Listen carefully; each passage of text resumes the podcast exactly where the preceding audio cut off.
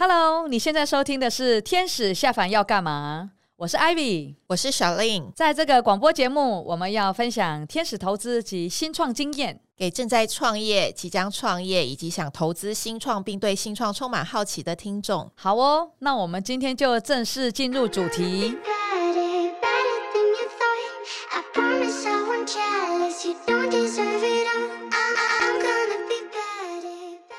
小令，今天呢，我们就先来从一个呃世界有名的天使投资故事跟大家分享好了。哇，太棒了，又是听故事时间了。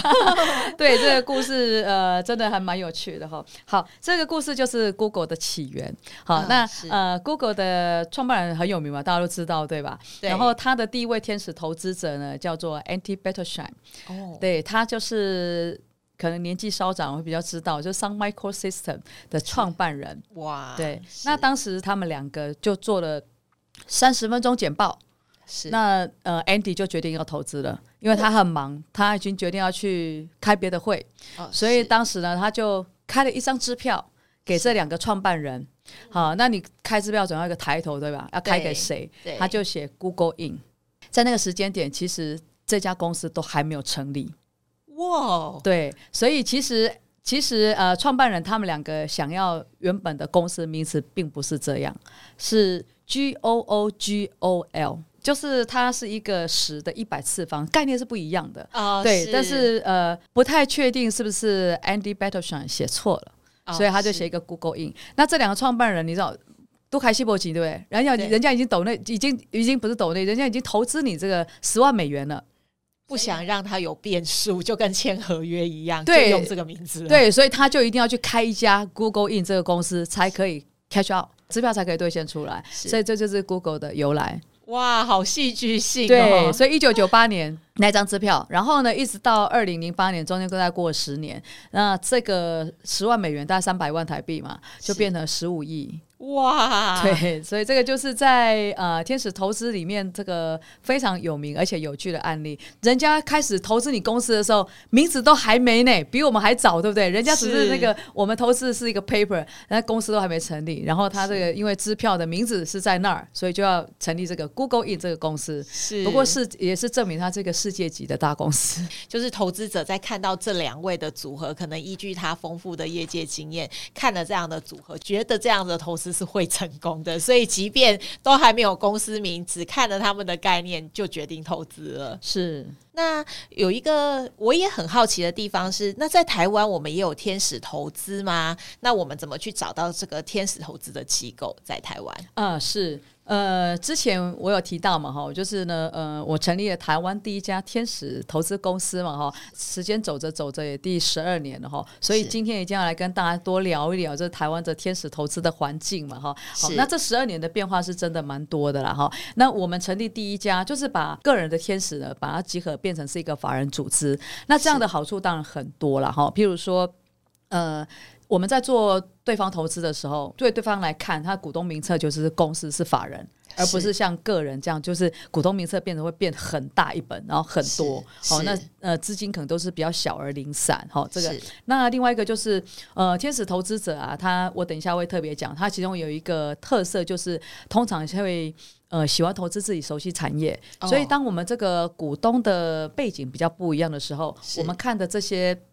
呃，投资标的公司产业如果比较多元，其实大家都是可以有更多可以互相讨论，降低投资风险，是提高我们这个成功的投资几率。当时我们想要这样运作，也是想把矽谷这样运作公司放在台湾嘛，哈，看看可不可行。那当然，呃，现在看起来应该是很很可以的了，哈。那后来就是有很多其他呃业界的好朋友，陆陆续续也成立很多的天使集团。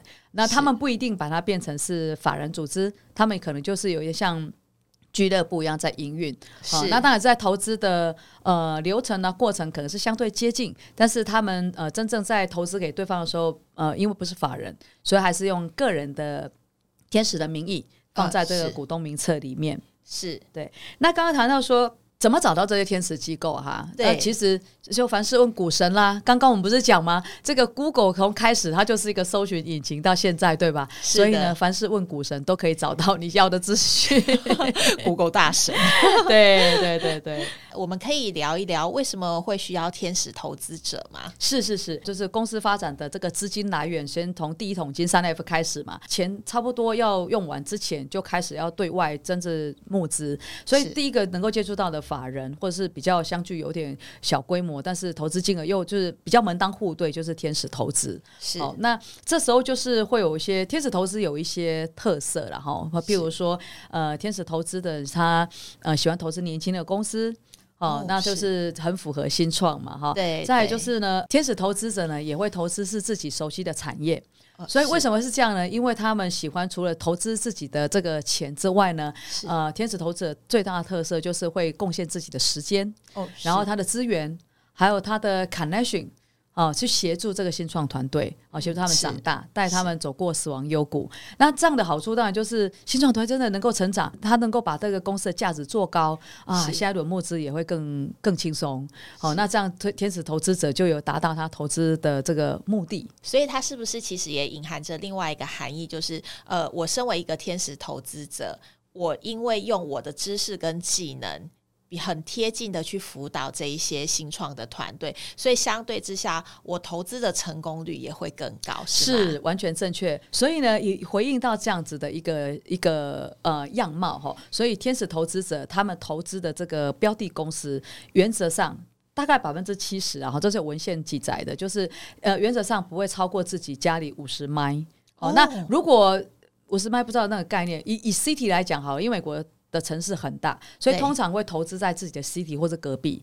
那以台湾来讲，因为台湾是生的比较小一点了哈。对，他想象就是台北市、新北市，或是到新竹这样。哦，对对对。那我等一下其实也可以案例分享，为什么真的会投资在呃跟自己的家里比较近。因为刚刚不是讲，因为你你希望能够借接资源，然后你希望跟他们有更多的互动。如果真的是比较远，真的呃又有日夜呃又有时差的问题，有些时候是真的不是那么容易。我等一下也可以啊，从我这个自身投资经验跟大家做一个分享。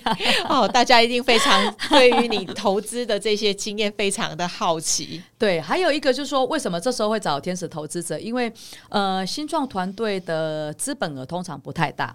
那所以他们所需要的这个嫁接的资金，在短期也不会这么的多哦。了解。呃、所以所以那以天使投资者，他们每一次的投资金额 trade size，他每一次投资金额，呃，文献上记载是三万七千美元的哈，大概就是一百多万。所以应该是说，所有的天使投资者或是机构。原则上大概都是以百万为单位哦，哦。那当然有一些 super angel 他们会投资，呃，个人就会投资到上千万以上了哈。那这个都是都是有，只是说以大致上 average 来讲，那这样也是比较符合投资在新创的公司哦。所以这样的样貌。那另外就是因为投资也是很新创哦，所以这个公司的规模也不会太大哦。所以大概这个公司员工人数也很少会超过二十个人的啦。哇，对，很少。那以台湾又更小了，因为台湾的这个企业规模反而相对又更小，所以在早期的投资。里面这个员工人数就是公司的 business scale，其实本来就相对比较小。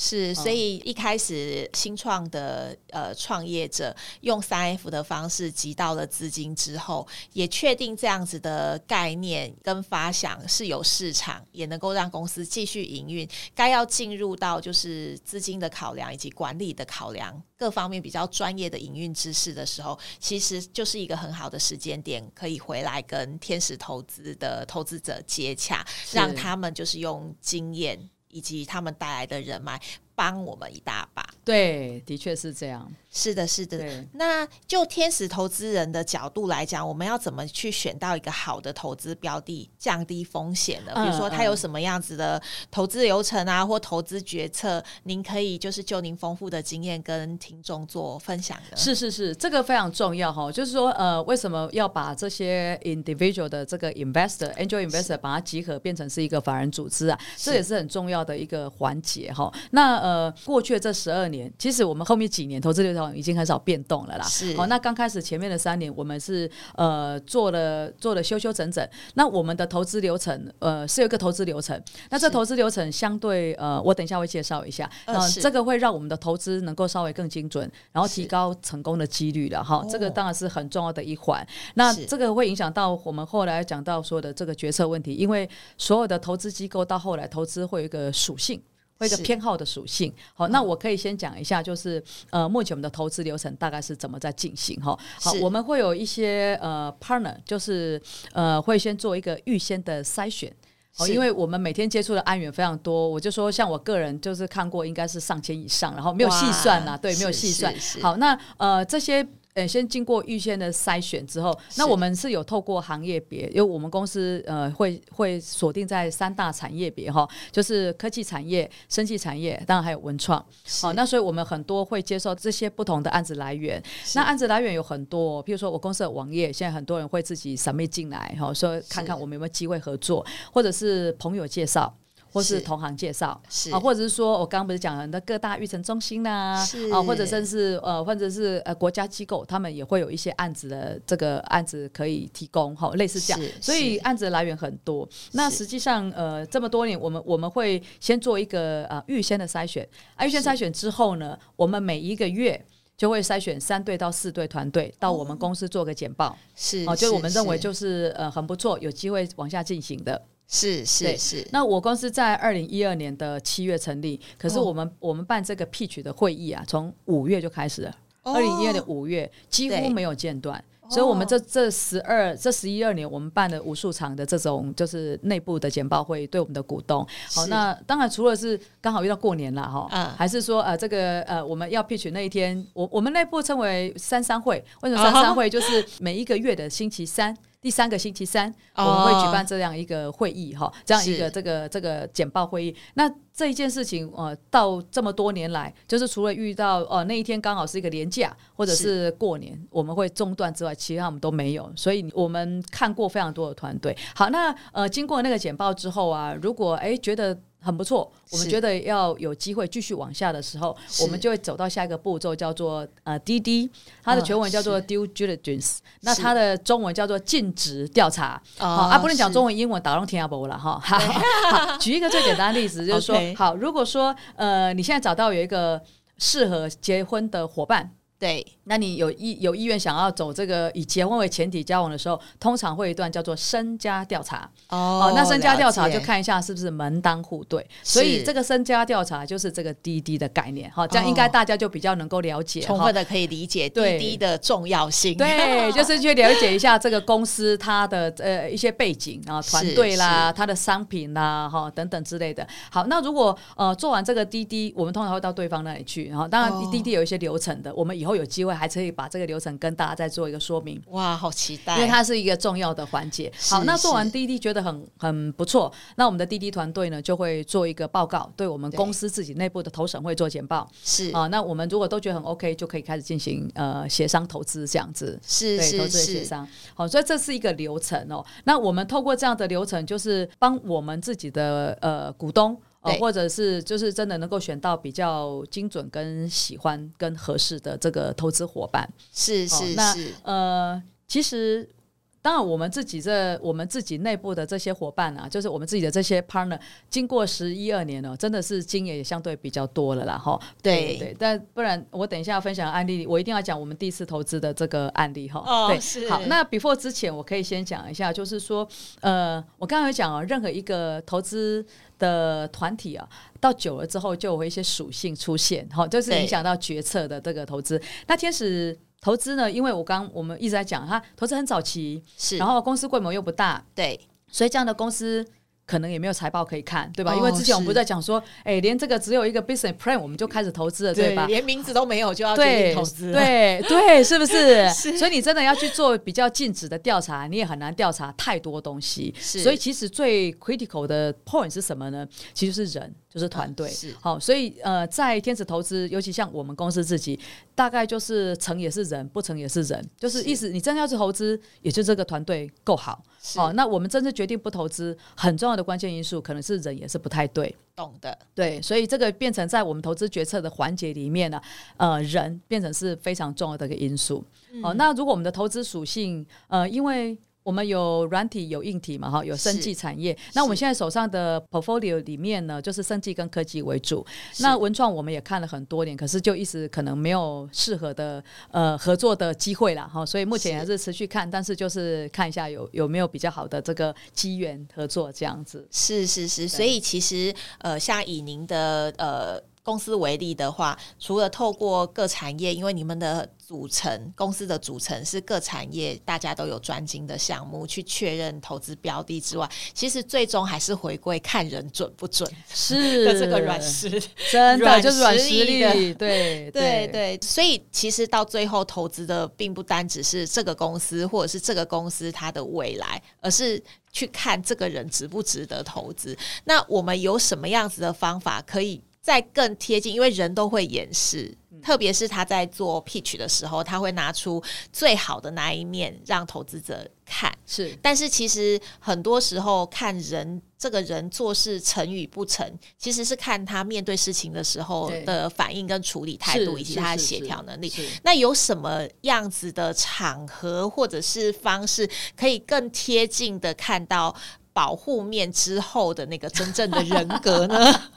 哇，你真的是很适合当天使投资者，真的完全问对问题。所以呢，很好，很有趣。我公司内部发展这个呃这个投资流程嘛，就是协助我们的 partner 找到好合适的这个这个标的公司嘛，哈。是。那我们。我们其中一个 partner，他呃非常认真，他对这一块非常有兴趣，所以他现在在念博士。哦，哦，所以他把这个呃，我其实我个我个人的硕士论文也是写有关天使投资这一块了。不过因为毕竟是比较久以前，那所以他最近把呃最新的文献调出来，就是有关天使投资的流程。是，当然他是从美国的文献调出来，是呃跟我们公司现有的流程吻合度大概我想百分之九十以上。哇，哦，那中间有一个比较大的差异啊，我个人也觉得 impressive，就是呢是呃在国外的。他们在真正做投资之前，他们会 arrange 一个 dinner 哦，对，那我想他们主要用意应该是看看团队在这个 dinner 里面，因为他们会邀请他们想要邀请的人，对，可能是相关业界的人，可能是公司内部重要的股东，是啊，可能是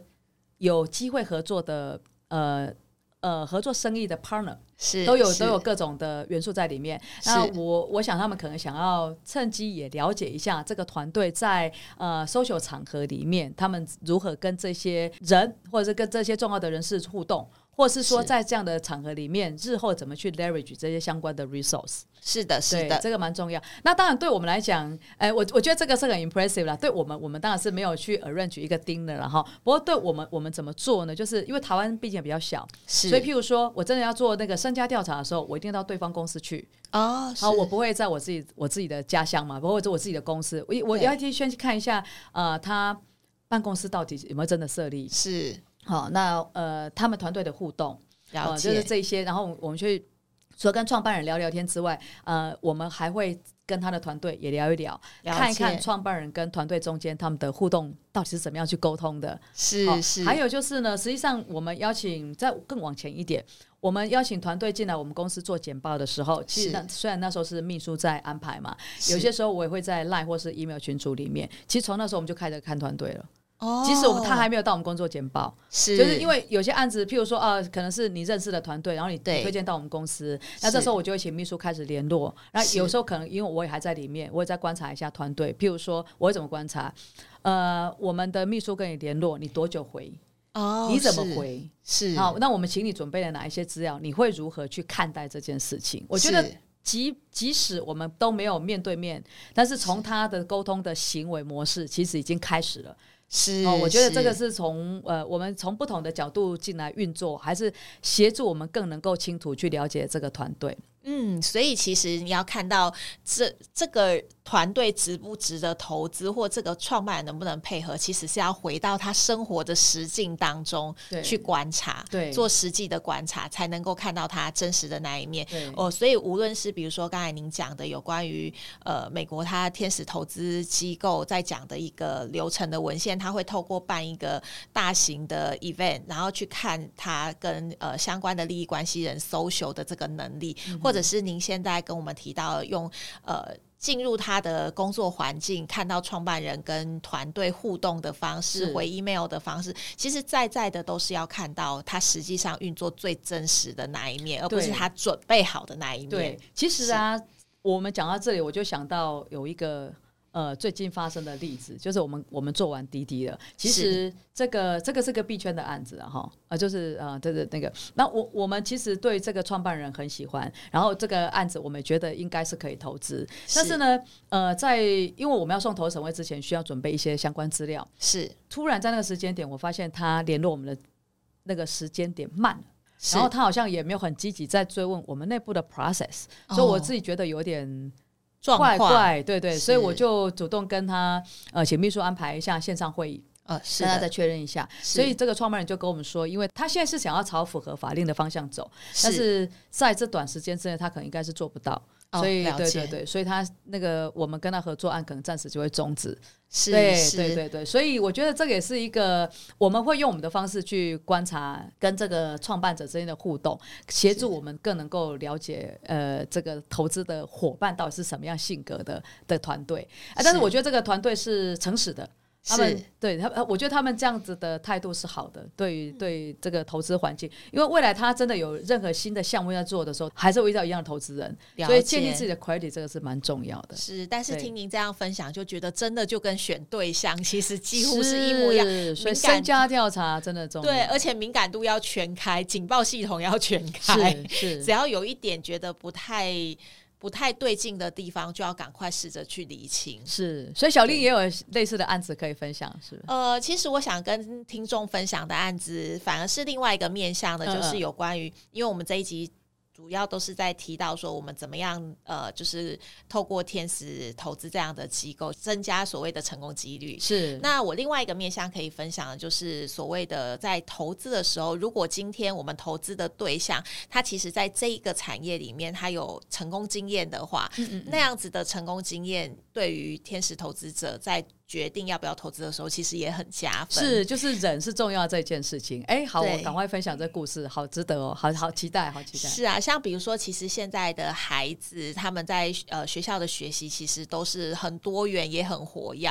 他跟呃我们呃我们当初的这个世代提到说，哦，可能要完成学业，然后经过一定的工作历练，再来创业的那个脉络跟逻辑，其实也已经不一样了。嗯嗯，所以现在呃在大学。念书或者甚至是在高中念书的一些呃，就是学生们，他们其实即便在还没有拿到学历，可能都已经是很成功的连续创业家。嗯嗯嗯嗯。对，那所以即便我们在做投资审核的时候，他并没有所谓的完整的经历，嗯嗯，呃，工作经历或者是呃很特殊的呃，在这个产业有所钻研，但是我们其实，在天使投资者在。进行投资的时候，也会参照这个这样子的一个年轻的学生，嗯、他有连续创业的成功经验，嗯、而且他又是在这个产业的呃创业成功经验的话，嗯嗯嗯、我们还是会选择投资。呀，OK OK，非常好，呃，这样子的标的，对，就是他过去的成功经验，其实有可能因为在现在的这个工作的职能上是可以凸显表现的啦。好，比如说他呃，对，当然当然可能不是百分之百，因为新创本来就是呃。很多是不可预期的东西嘛，哈，所以这个对，但是过去有成功的经验一定是加分的啦。是，像包含比如说刚才提到的学生，因为很多时候在呃，可能我们没有特别说明的时候，我们的听众可能会不理解，就是只是一个学生还在念书，那他到底我们要用什么样的方式去评估他所。